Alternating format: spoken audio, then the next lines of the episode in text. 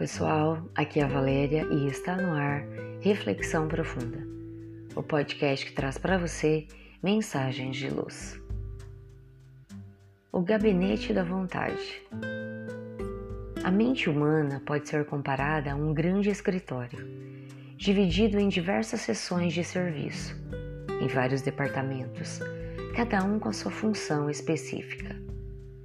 Podemos enfocar os quatro principais o Departamento do Desejo, em que se operam os propósitos e as aspirações da alma, acalentando o estímulo ao trabalho. Ele nos projeta no futuro, naquilo que queremos realizar, vinculando nosso coração a um alvo, a uma meta. A segunda seção é o Departamento da Inteligência, que encontramos os patrimônios da evolução e da cultura, isto é, todas as conquistas do intelecto. Tudo que foi conquistado em nosso processo evolutivo na área intelectual. O terceiro departamento é o da imaginação. A responsabilidade dele é trabalhar as riquezas do ideal e da sensibilidade. Ali está tudo aquilo que nos leva a abstrair, a dar um voo mais alto, a deixar por vezes a esfera acanhada de nossas atividades. Ali estão as conquistas da arte e do belo. Por fim, temos a quarta divisão, o Departamento da Memória, cujo objetivo é arquivar todas as experiências do espírito ao longo das encarnações. No entanto, toda organização, todo escritório necessita de uma gerência Surge então, acima de todos eles, o gabinete da vontade. A vontade é a gerência esclarecida e vigilante que governa todos os setores da ação mental. É a maior das potências da alma. Nela, dispomos do botão que decide o movimento ou a inércia da máquina. Sem essa administração segura, sem essa gerenciação, os departamentos passam a correr grandes riscos, pois tendem a operar por conta própria, de acordo com seus entendimentos particulares.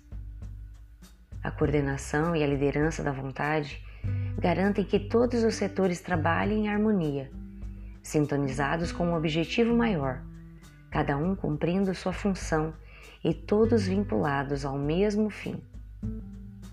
Quando a vontade não cumpre seu papel, o desejo pode tomar conta e comprar enganosamente séculos e séculos de aflição e comprometimento. Vemos isso quando somos dominados pelas paixões, pelos desejos do imediato, dos interesses transitórios.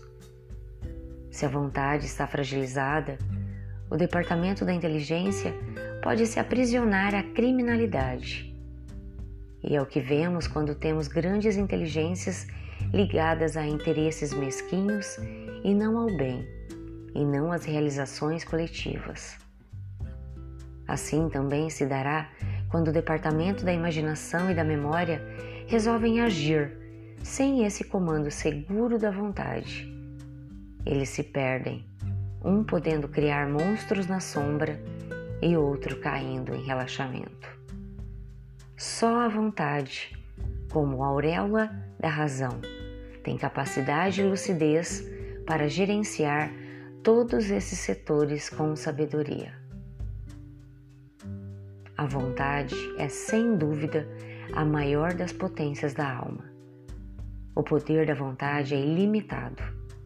O homem, consciente de si mesmo, de seus recursos latentes, sentem crescer em suas forças na razão dos esforços. Sabe que tudo que de bem e bom desejar há de mais cedo ou mais tarde realizar-se inevitavelmente, ou na atualidade ou na série das suas existências, quando seu pensamento se puser de acordo com a lei divina. E é nisso que se verifica a palavra celeste, a fé que transporta montanhas. Pensemos nisso. Fonte: Redação do Momento Espírita com base no capítulo 2 do livro Pensamento e Vida, pelo Espírito Emmanuel, psicografia de Francisco Cândido Xavier, e no capítulo 20 da parte terceira do livro O Problema do Ser, do Destino e da Dor, de Leon Denis. Chegamos ao final de mais uma reflexão profunda. Gratidão pela sua companhia e até o nosso próximo episódio. Sempre nos dias ímpares eu conto com vocês. Grande abraço, fiquem com Deus e muita luz no caminho de vocês.